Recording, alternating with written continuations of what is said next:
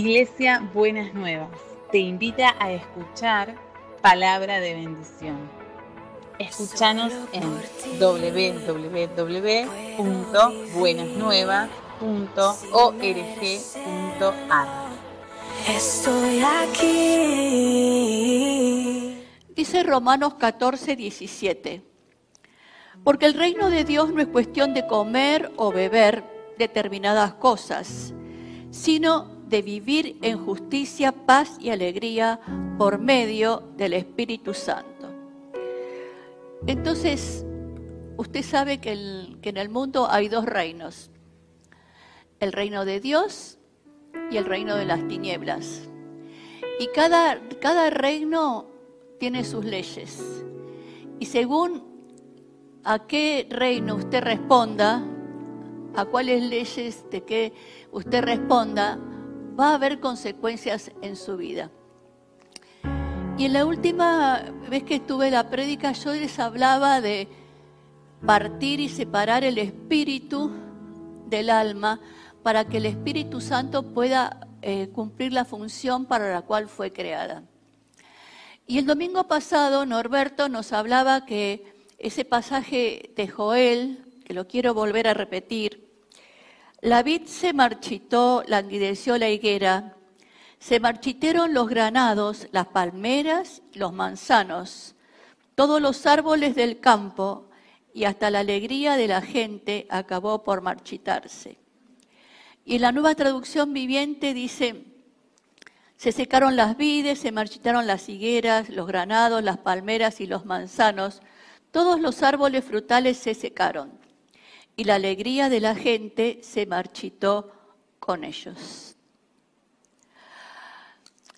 El contexto de este pasaje de Joel tiene que ver con un pueblo que había desobedecido a Dios, se había, había apartado, había tenido otros dioses. Y entonces eso fue consecuencia que la alegría de ellos se terminó por marchitar se marchitó con ellos. Ellos tenían unidos el alma con el espíritu y no podía, el espíritu de Dios no podía obrar porque no lo obedecían, no lo reconocían, no reconocían como Señor y no lo, lo reconocían como el Dios de toda gracia y de toda misericordia. Pero Joel no termina en el capítulo 1, Joel sigue en el capítulo 2. Y ahí hay un hecho que es muy importante. El pueblo reconoció que estaba equivocado, que estaba errado, que habían ido tras de otros dioses. Se arrepintió y pidió la misericordia del Señor. Y el Señor derramó su misericordia. Por eso en Joel 2 dice, no temas tierra, sino alégrate y regocíjate porque el Señor hará grandes cosas. En medio de una situación totalmente devastadora, como nos decía también Norberto el domingo pasado, el Señor dice, alegrate y gozate. Ustedes los israelitas habrán de reconocer que yo, el Señor, estoy con ustedes. Yo soy su Dios y nadie más. Nunca más quedará mi pueblo cubierto de vergüenza. Y aquí aparece la devastación y aparece la vergüenza. La alegría se marchitó, la situación estaba devastada, aparece la vergüenza, pero aparece también el gozarse y el alegrarse. Y muchas veces cuando estamos pasando tiempos de tormentas, como decía Fernando, que parecen huracanes, y la situación está a veces hasta fuera de control, no sabemos cuál es la salida mejor para enfrentarnos. Nos llenamos de vergüenza. Nos da vergüenza a veces la situación que estamos viviendo. Y el Señor en su misericordia no solamente transforma las situaciones, sino que también nos libra de la vergüenza. Y dice Joel, después que pasaron, después de estas cosas, cuando el Señor mostró la misericordia, cuando el Señor eh, cambió la situación, cuando el Señor llamó a alegrarse y a gozarse, porque Él iba a transformar las situaciones, dice, después de estas cosas, derramaré mi espíritu sobre toda la humanidad. Los hijos e hijas de ustedes profetizarán, los viejos tendrán visiones y los jóvenes, los viejos tendrán sueños y los jóvenes visiones. Aquí hay una manifestación del Espíritu de Dios al pueblo.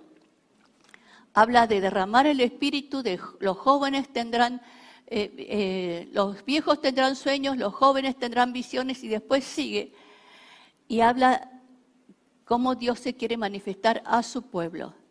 Pero también hay una manifestación del Espíritu de Dios a nuestras personas, una manifestación que el Espíritu, que el Señor quiere y que está en nuestro espíritu, que nosotros tenemos que desarrollar, que es totalmente personal y responsabilidad de cada uno.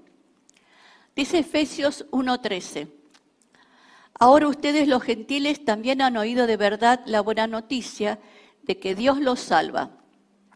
Además, cuando creyeron en Cristo, Dios los identificó como suyos al darle el Espíritu Santo el cual había prometido hacía tiempo atrás. En otra versión dice que fuimos sellados con el Espíritu Santo. Si usted reconoce a Cristo, si usted le dio un lugar a Jesús en su corazón, si usted eh, quiere ser fiel y obedecer a Dios y lo reconoció personalmente, el Espíritu Santo está dentro suyo. Pero después habla en Gálatas 5, que lo vamos a leer, habla del fruto del Espíritu Santo. Y habla de dos palabras que quiero que estemos trabajando en esta mañana. Una cosa es vivir en el Espíritu y otra cosa es andar en el Espíritu. Así que vamos a ver, pensando en esta, yo quiero que usted tenga en cuenta esta secuencia. La situación estaba devastada, las personas habían perdido la alegría, el Señor derramó su misericordia, transformó las cosas y derramó de su Espíritu Santo. Entonces Gálatas 5 dice, desde el versículo 16, por lo tanto digo, vivan según el Espíritu y no busquen satisfacer sus propios malos deseos. Porque los malos deseos están en contra del espíritu y el espíritu está en contra de los malos deseos.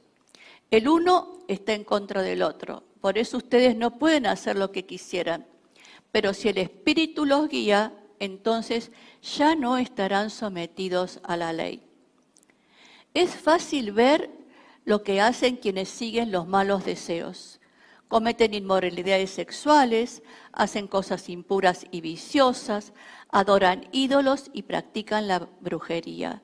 Mantienen odios, discordias, celos, se enojan fácilmente, causan rivalidades, divisiones y partidismos.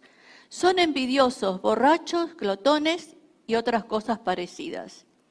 Les advierto a ustedes, como ya antes lo he hecho, que los que así se portan no tendrán parte en el reino de Dios. En cambio, lo que el Espíritu produce es amor, alegría, paz, paciencia, amabilidad, bondad, fidelidad, humildad, dominio propio. Contra tales cosas no hay ley. Los que son de Cristo Jesús ya han crucificado la naturaleza del hombre pecador junto con sus pasiones y malos deseos. Si ahora vivimos por el Espíritu, dejemos también que el Espíritu nos guíe. No seamos orgullosos ni sembremos rivalidades y envidias entre nosotros. Acá aparece una lucha que en algunos casos se convierte en una guerra. La guerra o la lucha entre los deseos acá habla de los deseos malos, otra versión habla de los deseos de la carne y el andar en el espíritu. Y esa lucha la tenemos en nuestra mente. Puede ser que usted no cometa inmoralidades sexuales, puede ser, eh, o puede ser que esos pecados groseros no los, no los cometa, pero tiene envidia en su corazón, es celoso, ¿no? Se siente, eh, está esperando cosas de los otros que solo Dios le, puede dar y vive siempre como enojado con la vida. Entonces, esos, malos deseos, porque al final usted cree que son buenos, pero son malos, porque lo que traen, el fruto que traen es horrible, están en, en pelea, están en guerra contra la ley, el vivir el fruto del Espíritu Santo. La amabilidad, la paciencia, la bondad, el amor, la alegría, ¿no es cierto? Entonces, ¿Qué pasa con estas cosas? ¿Qué significa vivir y andar en el Espíritu Santo? Significa un trabajo interno y personal en el cual usted tiene, porque aquí dice la palabra que nuestra naturaleza pecadora estaba crucificada. Y Jesús lo hizo cuando hizo cuando murió en la cruz, pero usted tiene que apropiarse de esa de la vida crucificada de Jesús para que puedan ser transformados y nacer cosas buenas en su interior.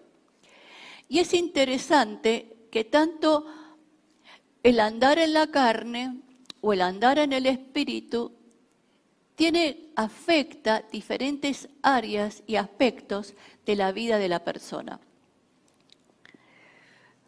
Ambos, andar en la carne o en el espíritu, revelan lo que hay en el corazón de la persona. Si andamos en la carne, los pecados que cometemos son contra nuestra integridad, porque cometemos adulterio, inmoralidades sexuales e impurezas. Hay pecados contra la religión, contra Dios, idolatría, brujerías, herejías. Hay pecados contra la caridad, mantienen odios, discordias, celos, se enojan fácilmente, causan rivalidades, divisiones, partidismos y son envidiosos. Y hay pecados contra el dominio propio. Son borrachos, glotones y otras cosas parecidas. Así que fíjese usted la lista de lo que significa, de lo que la palabra nos dice que cuando hacemos seguimos nuestros malos deseos, estas cosas tienen consecuencias. En cambio, el Espíritu revela también lo que está en nuestro corazón. El Espíritu ayuda a construir el ser interior. Amor, alegría y paz. Nos ayuda a, construir una actitud de caridad, paciencia, benignidad, bondad y fe y nos ayuda a construir el dominio propio, mansedumbre y humildad. Entonces, ¿con qué empieza? Empieza con el amor. El amor es la raíz y el fundamento.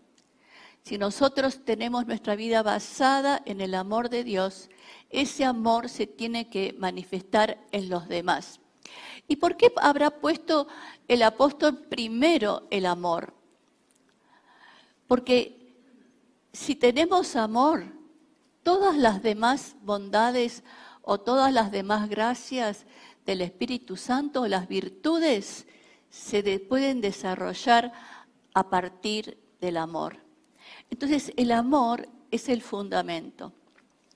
Si yo tengo amor, voy a poder desarrollar, tener alegría, A algunos se les nota poco, les digo, aunque sientan el amor. Y yo no quiero que tengamos problemas cuando termine el culto porque estoy sola. Pero yo miraría a los hermanos y decía, ¿de qué cara? ¿Qué cara tiene? ¿Qué muestra en su cara este hermano? Mirando toda la manifestación del fruto del Espíritu Santo. Entonces, la alegría no es estar siempre riéndose, siempre. Hay- es una actitud interna, una actitud con la que uno enfrenta las situaciones de la vida. Y usted estará de acuerdo conmigo que muchas veces, dicho al- algo con gracia y alegría, cambia los climas en, en la familia, en las situaciones. ¿Por qué? Porque salimos de las tinieblas y nos metemos en la luz, nos metemos en el poder y el obrar del Espíritu Santo. Y tenemos amor, la alegría y la paz. Esa paz que sobrepasa todo entendimiento. Fernando hablaba de este tornado y hay un, cuadro de la paz que es un pajarito en medio de una tormenta, sostenido por una rama finita. La paz no es una cuestión, a veces es un tiempo sereno, pero muchas veces podemos tener paz en medio de las situaciones más difíciles de la vida. Entonces, pero ¿por qué las podemos sostener? ¿Por qué podemos tener esa paz en medio de las situaciones difíciles? Porque la paz no viene de nosotros, la paz viene del Espíritu. Es una manifestación del Espíritu Santo en nosotros. Así que usted vaya haciendo su radiografía esta mañana, ¿no? Entonces después aparecen las virtudes que tienen que ver en nuestra relación con el prójimo. La primera que aparece es la paciencia. Para amar, para tener paciencia tenemos que amar, le digo la verdad. Porque si no amamos es difícil tener paciencia con las personas. La paciencia significa que puedo mirar a los demás con otra, puedo tener, no sé si es tolerancia, es puedo entender, puedo acompañar, puedo eh, estar con esa persona que a lo mejor está haciendo las cosas que a mí no me gustaría.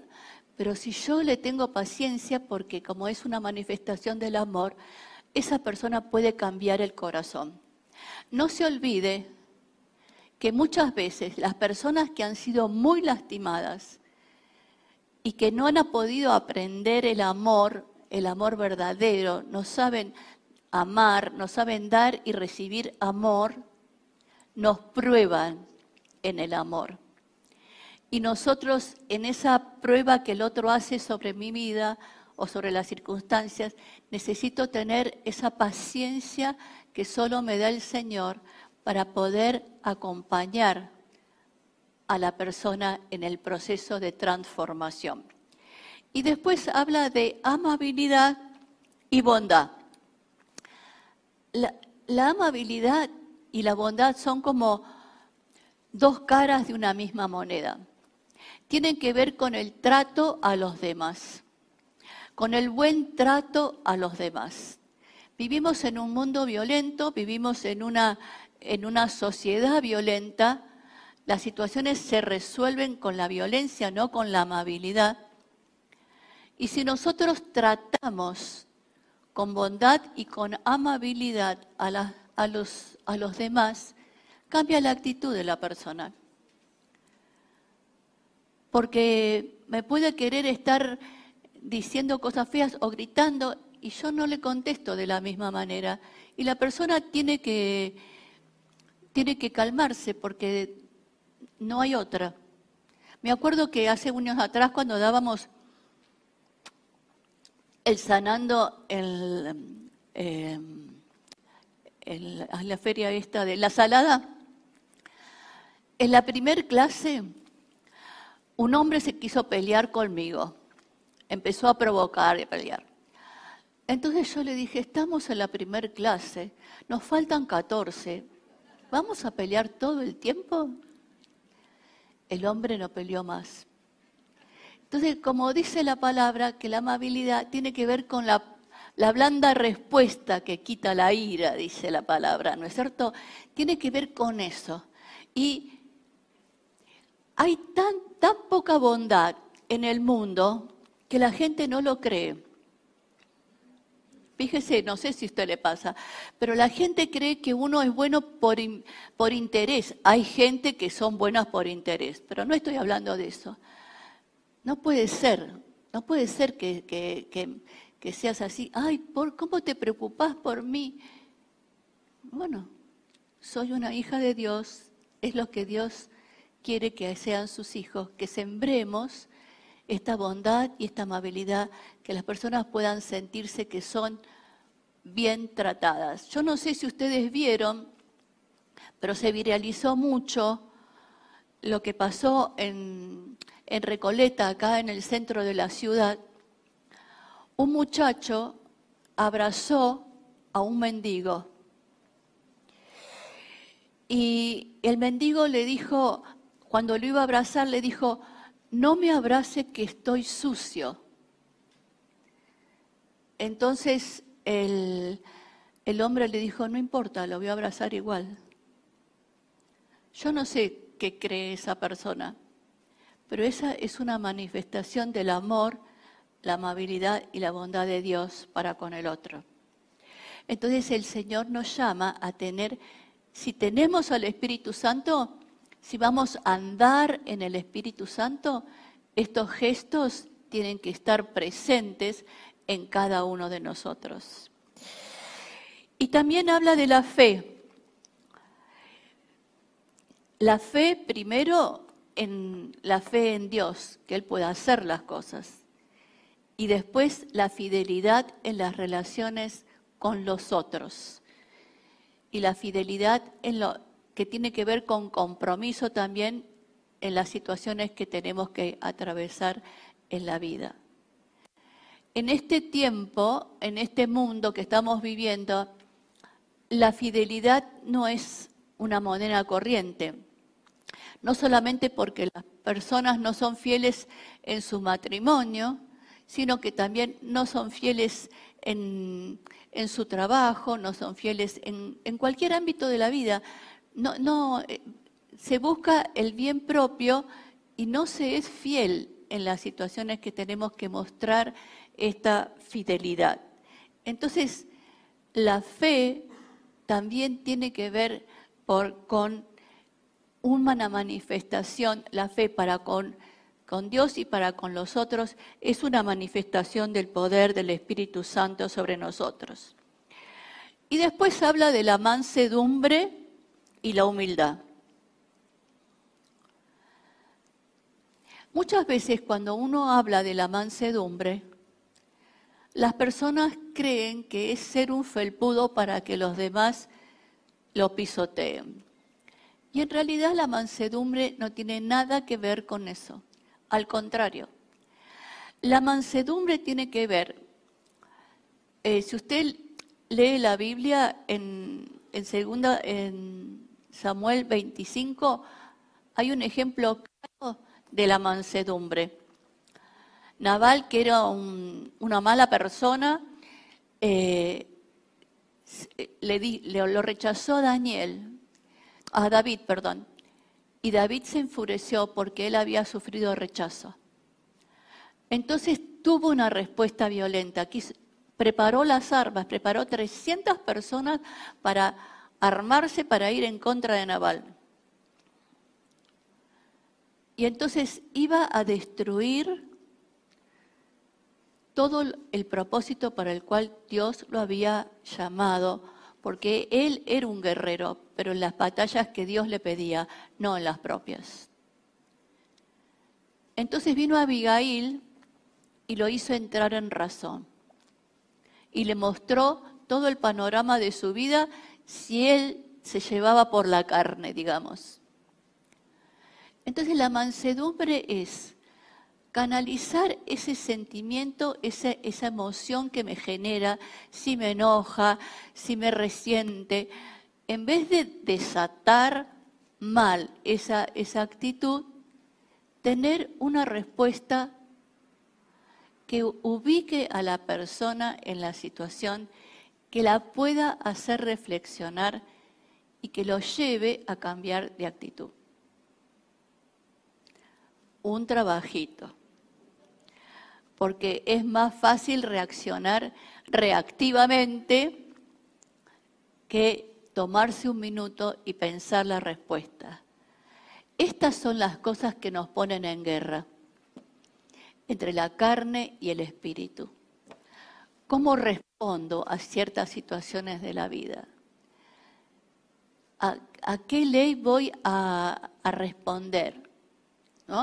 Entonces, a veces directamente no le damos el punto de la reflexión, nos ponemos en la acción y respondemos según la carne y después nos, arrepentimos, porque no tendría que haberlo dicho de esa manera, no tendría que haber actuado de esa manera, pero a veces hay cosas que ya están hechas, ¿no?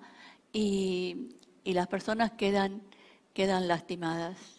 Leí un, eh, una, un cuadro de una metáfora de estas cosas que lastiman, ¿no? Estos, estos pecados con el otro, la envidia, el enojo, todo lo que dice eh, Gálatas. Dice que una persona eh, se había desatado todo un chisme y entonces eh, la persona que estaba, que había levantado el chisme, reconoció que estaba mal y fue a ver al sacerdote y el sacerdote le dijo, tráeme un almohadón con plumas. Y entonces el hombre le trajo el almohadón con plumas. Le dijo, bueno, ahora rompelo y, que las plumas se, se esparzan. Y las plumas se esparcieron por todos lados. Recoge las plumas.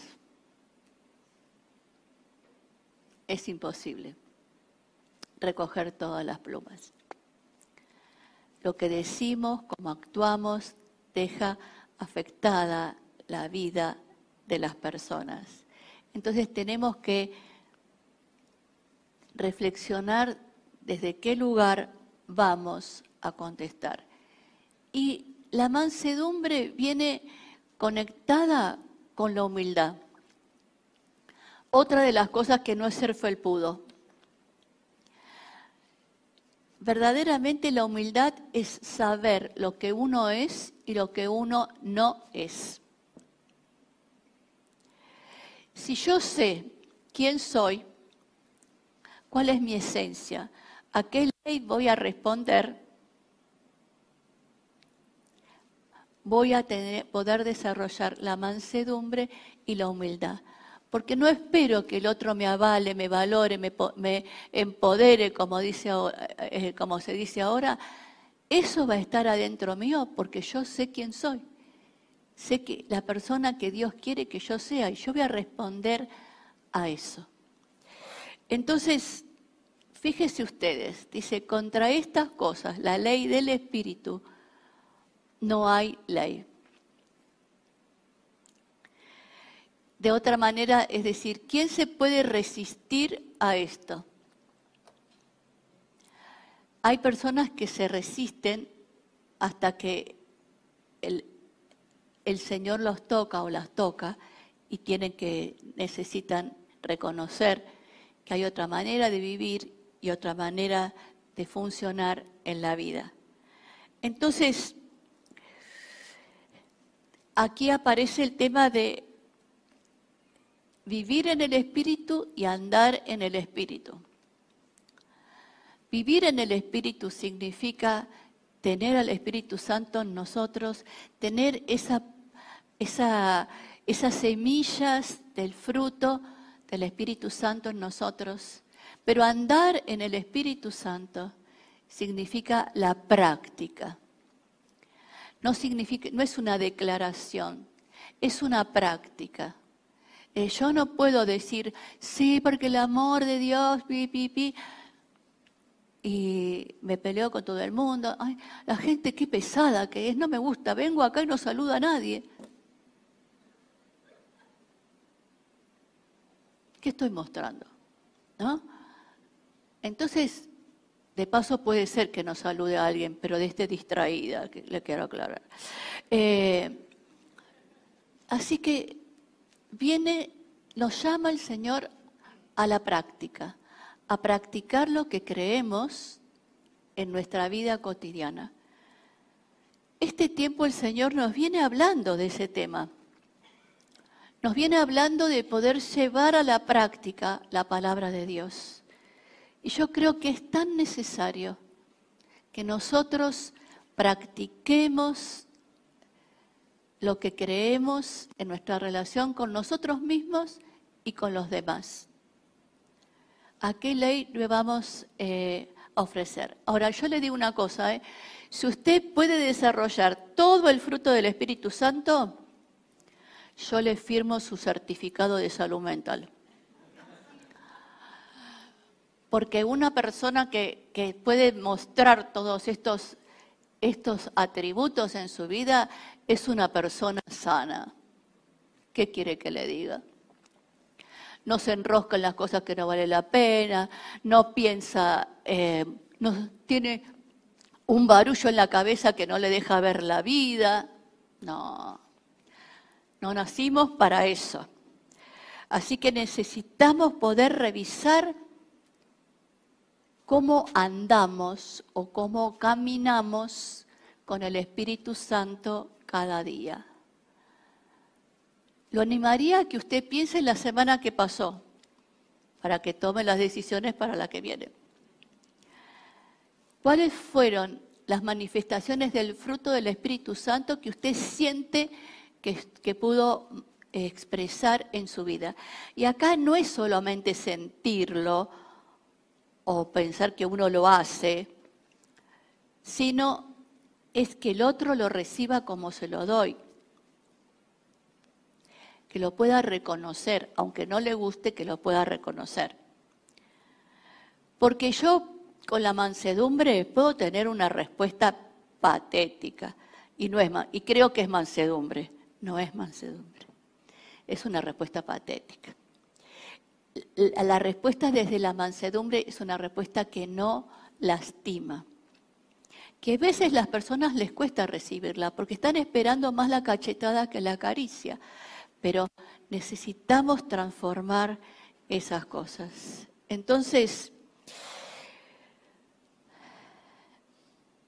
el reino de Dios no es cuestión de comer o beber determinadas cosas sino de vivir en justicia, paz y alegría por medio del Espíritu Santo.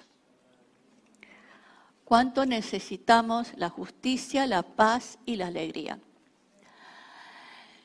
Em, ustedes saben que yo tengo muchos años de, de iglesia, ¿no? Y había una canción que decía, no puede estar triste el corazón que alaba a Cristo, ¿no? Entonces, eh, y la cantaban y la cantaban. Pero no es algo efímero, no puedes, no es que yo no pueda sentir tristeza. Uno puede sentir tristeza, pero en lo profundo y adentro del corazón tiene esa nota de esperanza que le da la alegría de saber que va a poder resolver esa situación tomado de la mano del Señor. La alegría tiene que ver con la esperanza, la alegría tiene que ver con esa expectativa de saber que la situación puede verse transformada. Cuando uno le dice al otro, me alegra que ahora estés bien, ¿qué significa? Que tenía esa expectativa que se mejore. La tengo acá Esther. Y cuando Esther volvió después de dos años de estar postrada en una cama, nos dio la alegría de saber que ahora estaba bien. Y fue una alegría compartida con todos. ¿no? Entonces, de la misma manera que usted está con una persona amargada, se, contagia, si está con una persona alegre, le puede cambiar el ánimo y la actitud para la vida.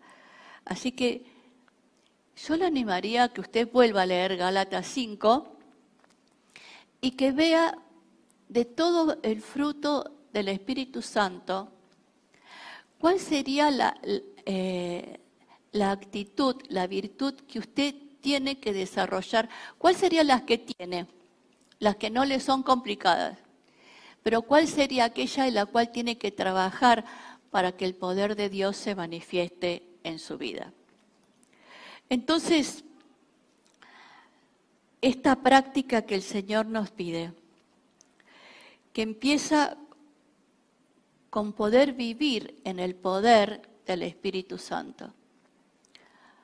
Empieza de esa manera y sigue con una con el creerle a Dios y el creer que Dios lo puede hacer, que el Señor puede transformar nuestras vidas si nosotros nos ponemos en los brazos de Él. Como decía Fernando hoy, soltar todas las cosas y dejar que el poder de Dios se manifieste, pero tener la decisión de cambiar los hábitos y las conductas. Entonces, si podemos trabajar en eso, si podemos examinarnos yo le diría que quizás todas las mañanas tendríamos que pedirle al Señor que nos enseñe no solo a vivir en el Espíritu, sino también a caminar en el poder del Espíritu Santo. Si caminamos en el poder del Espíritu, vamos a poder creer la promesa de Joel 2.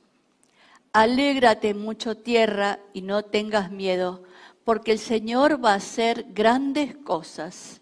Alégrense ustedes, habitantes de Sión, alégrense en el Señor su Dios. Él les ha dado las lluvias en el momento oportuno, las lluvias de invierno y de primavera, tal como lo, antes lo hacía. Habrá una buena cosecha de trigo y gran abundancia de vino y aceite Ustedes comerán hasta quedar satisfechos y alabarán al Señor su Dios, pues yo hice por ustedes grandes maravillas. No quedará mi pueblo cubierto de vergüenza. Ustedes, israelitas, habrán de reconocer que yo, el Señor, estoy con ustedes. Yo soy su Dios y nadie más. Nunca más quedará mi pueblo cubierto de, vergüenza. Entonces, si usted siente que tiene que transformar tantas cosas o algunas cosas que siente que le son difíciles en su carácter, en, en su manera de vivir con los otros, busque al Señor para poder transformar esas cosas.